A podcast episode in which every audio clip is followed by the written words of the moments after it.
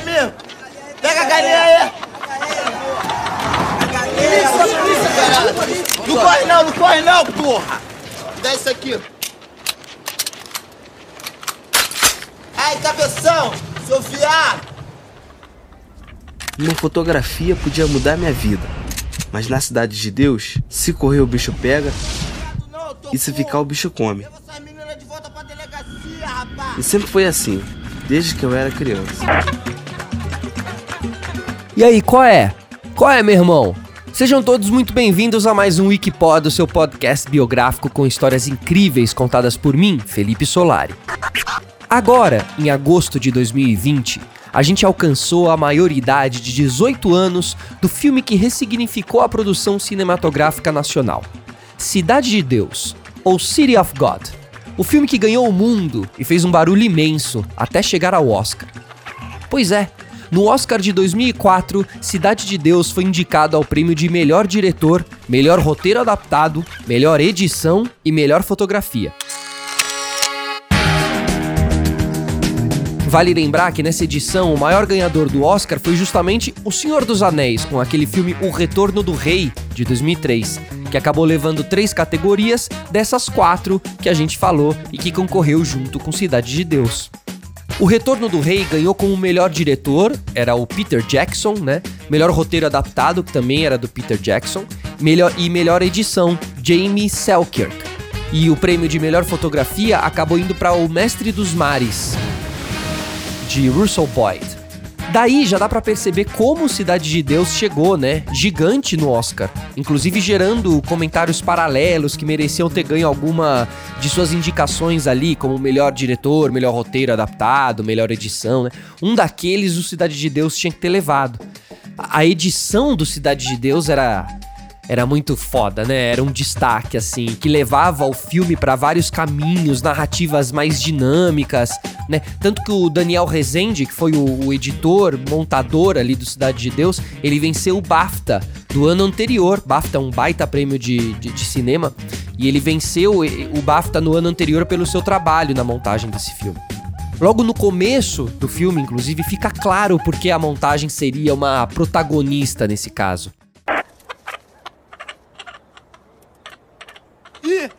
Fugiu. Rapaz, você aí, meu irmão. Pega a galinha, segura a galinha aí, rapaz.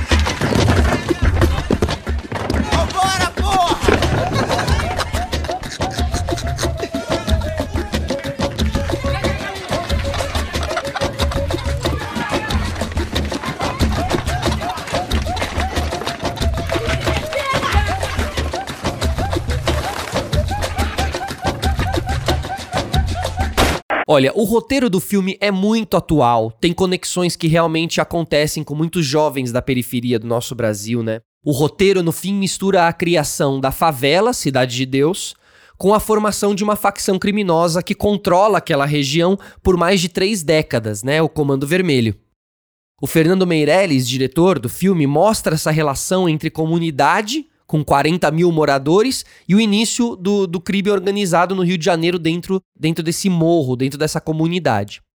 Uma grande curiosidade de Cidade de Deus é que o próprio Fernando Meirelles não acreditava tanto assim no sucesso do filme. E não era pelo filme, se o filme era bom ou não, mas era pela história. Ele achava que não era uma história positiva, né? Abre aspas. Um filme em favela que não era cult na época violento, sem nenhum ator conhecido, sem elenco bonitinho, não é uma história positiva. A gente sempre contava aquela história de fora para dentro. Eu pensei que talvez fosse interessante fazer esse filme de dentro para fora, uma visão interna. Essa foi a força desse filme, revelar esse mundo. Inclusive depois do roteiro pronto, eu mandei para alguns estúdios fora do Brasil e eles diziam: Isso aqui não é um filme, mas eu tava tão tomado pela história que eu fui indo, indo, indo. Ninguém financiava, financiei eu mesmo.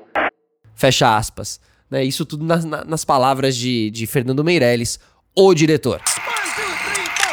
Agora, Fernando, me diz uma coisa aqui. Quando você começou a perceber que Cidade de Deus seria realmente um sucesso? Tava muito empolgado quando eu tava ensaiando por causa do elenco, assim. Foi um processo muito longo, de primeiros seis meses para escolher o elenco, inventar atores, né? Depois mais uns três, quatro meses ensaiando e depois mais três meses E durante todo o processo eu sentia muito potencial, principalmente por causa do elenco mesmo. Teve até uma ameaça da gente ter que parar o filme no meio, porque não tinha mais dinheiro. Mas a gente já estava tão aquecido que eu falei, ah, agora eu banco. Se tirar dinheiro meu mesmo, eu fui pagando a filmagem. Tão entusiasmado que eu estava. E estava muito feliz com o material filmado, mas naquele ritmo você não tem muito noção. Depois quando eu montei também, eu estava feliz com o filme. Mas acho que caiu a ficha de que era um filme bom. Assim que eu acabei o filme, a primeira pessoa para quem eu mandei uma fita foi para o Walter Salles, que estava em Los Angeles, e ele é um dos produtores do, do filme. Ele tinha me ajudado a armar o, o, o circo para começar tal. E eu mandei para o Valtinho, enfim. E um dia eu estava dormindo às três da manhã, o Valtinho me ligou, que era ainda às onze da noite em Los Angeles. Me ligou e falou: Fernando, esse filme é incrível. Eu falei: Valtinho, são três da manhã. Não, mas você fez um filme incrível. Eu falei: tá bom, cara, mas são três da manhã. E aí ele foi muito, muito superlativo, assim. Eu falei, caramba, deve ser, porque esse cara tem critério, né? Esse filme deve ter alguma coisa boa mesmo, porque. Daí eu comecei a ter outras boas notícias, mas foi o dia que eu voltei a dormir lá e falei, pô, alguma coisa o filme tem, senão eu não teria me tirado da cama nessa hora, né? E de onde veio a inspiração para realizar esse filme? Cidade de Deus é um filme que é uma adaptação do romance do Paulo Lins, Cidade de Deus, um livro de 600 páginas com 300 personagens e tal. Comecei a ler o livro e fui ficando muito impressionado, assim, fui me envolvendo, porque o Paulo Lins, ele, ele, é um cara que foi criado em Cidade de Deus, é um subúrbio do Rio de Janeiro, Jacarepaguá. Então ele conta como é que, que, que enfim, os bandidos chegaram na Cidade de Deus e como é que o tráfico tomou conta, isso durante um período longo da, da vida dele. E eu fui ficando muito impressionado de saber que eu sou brasileiro, leio jornal, sou uma pessoa razoavelmente informada e não conhecia aquele universo sob aquele ponto de vista. A hora que eu acabei o livro, já estava todo riscado, enfim, eu já fechei a página e telefonei para ele, falei, preciso fazer essa história. Essa história todo mundo tem que conhecer. O livro foi um best-seller, mas com 12 mil exemplares vendidos. Olha, isso aí que o Fernando Meirelles falou, de ter um filme sem atores conhecidos, é realmente um desafio.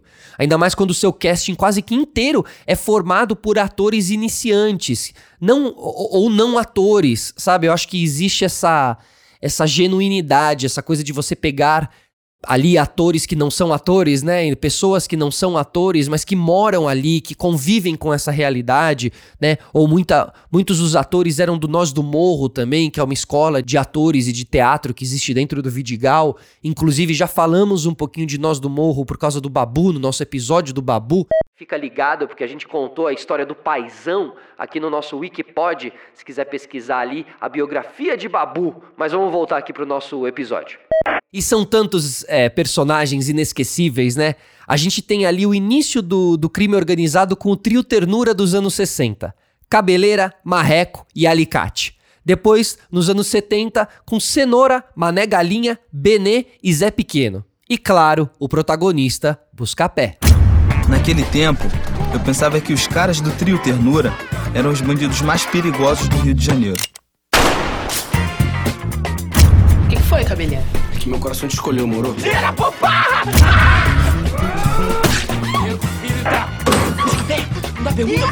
Mas alguém roubou o lugar deles. Meu nome é Zé Pequeno, porra. O Zé Pequeno sempre quis ser o dono da cidade de Deus. Já o Bené só pensava em curtir a vida. Dei playboy, que a gente vai dar um ataque lá na boca do cenoura, valeu? Preciso da namorada, Zé. Bicho tá pegando minha gente! Todo mundo quietinho! Sai, sai! Oh! Tem que formar com nós aqui, senão tu tá morto. Aí pintou uma negalinha. Agora sim eu tô começando a brincar. E a cidade de Deus virou notícia. Por sua causa eu vou morrer porque você roubou as minhas contas. Nome? Como é que é seu nome? Como é que é seu nome? Está pé. Um outro ponto importante do filme é a projeção que muitos desses atores tiveram né, na indústria do audiovisual. O Fernando Meirelles tem uma fala bem interessante sobre isso, né? Que ele diz: O filme mudou a vida de muitas pessoas, inclusive a minha, principalmente a minha.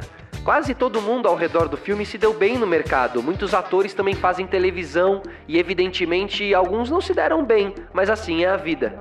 E realmente, assim é a vida mesmo. Inclusive, aquela máxima, né, virou, virou realidade aqui nesse caso. A vida imita a arte. Porque em julho de 2017, Ivan da Silva Martins, conhecido como Ivanzinho, de 34 anos, foi preso apontado como um dos assassinos do sargento Hudson de Araújo, do Vidigal.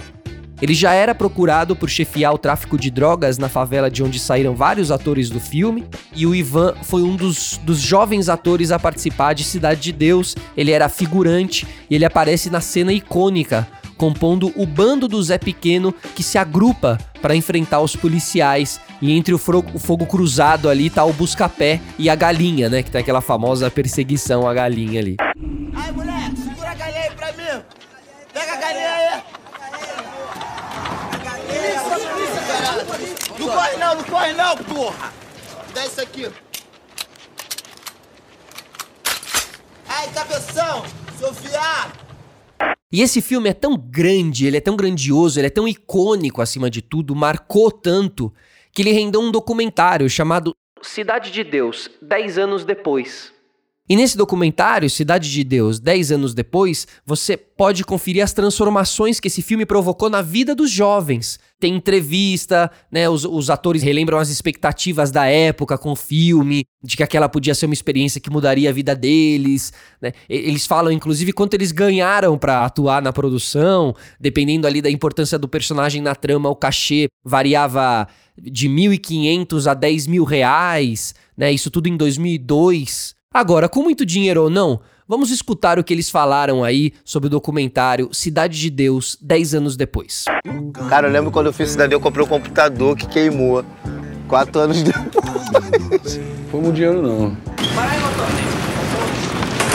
Tira, Vai todo mundo ficar como? Famoso, com dinheiro no bolso, o quê? Mas a realidade é meio diferente. O nego tá falando essa parada aí? Tá 4 mil, pô. Eu ganhei 5 mil reais. Paguei aluguel, dei um tapa na feira,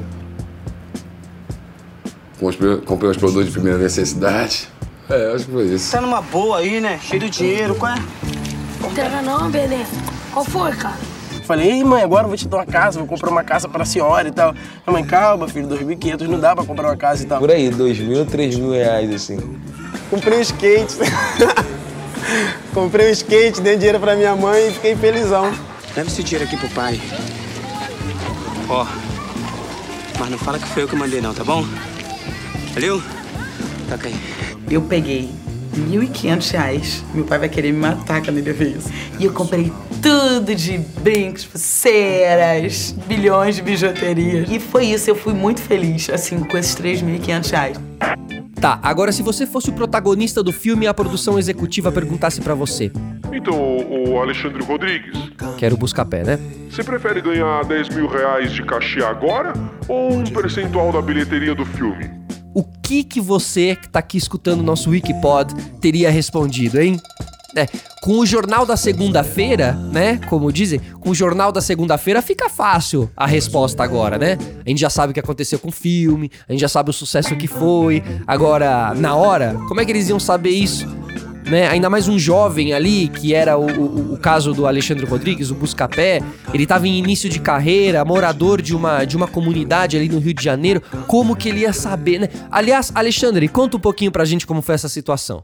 Você tem a oportunidade de pegar 10 mil agora, ou então ganhar é, a porcentagem da bilheteria no filme Cidade de Deus. Alexandre, vai lá que é pra você ver o cachê e tal. Eu falei assim, ah, pra ver o cachê, então tá. Eu, meu, assim, normal. Cheguei aqui. A mulher fala, pô, tem ganhar tanto. O quê? O que, que ele pediu? Os 10 mil reais.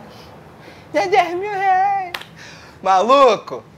Que decisão, né, velho? Pô, se eu pudesse voltar 10 anos atrás, eu ia falar, eu quero. Eu quero é a bilheteria do filme, meu parceiro, que agora eu ia estar, tá, ó. Ah! Nem vem quem não tem.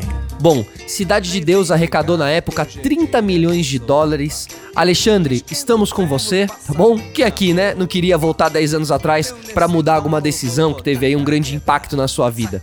E teve uma escolha errada ali por uma falta de, né, de de visão, de, de experiência, de maturidade. Bom, em 2015, o Alexandre Rodrigues, Buscapé, mobilizou uma discussão nas redes sociais sobre racismo nas artes cênicas. Após revelar que virou motorista de aplicativo por um período para complementar sua renda depois de não conseguir mais nenhum papel como ator. E ele dizia: Eles só se lembram de mim para trabalhos que requeiram meu tipo físico específico. Ou seja, papéis de negros. Obviamente, não há como eu fazer outro tipo. Nem acho que a falta de papéis seja por causa da minha cor de pele. Eu não posso, contudo, ser hipócrita também. Eu sei que consegui vários trabalhos na Globo por ser negro, como nas novelas Sim a Moça e Cabocla, nas quais eu interpretei escravos. Fecha aspas, né? Isso tudo na palavra do Alexandre.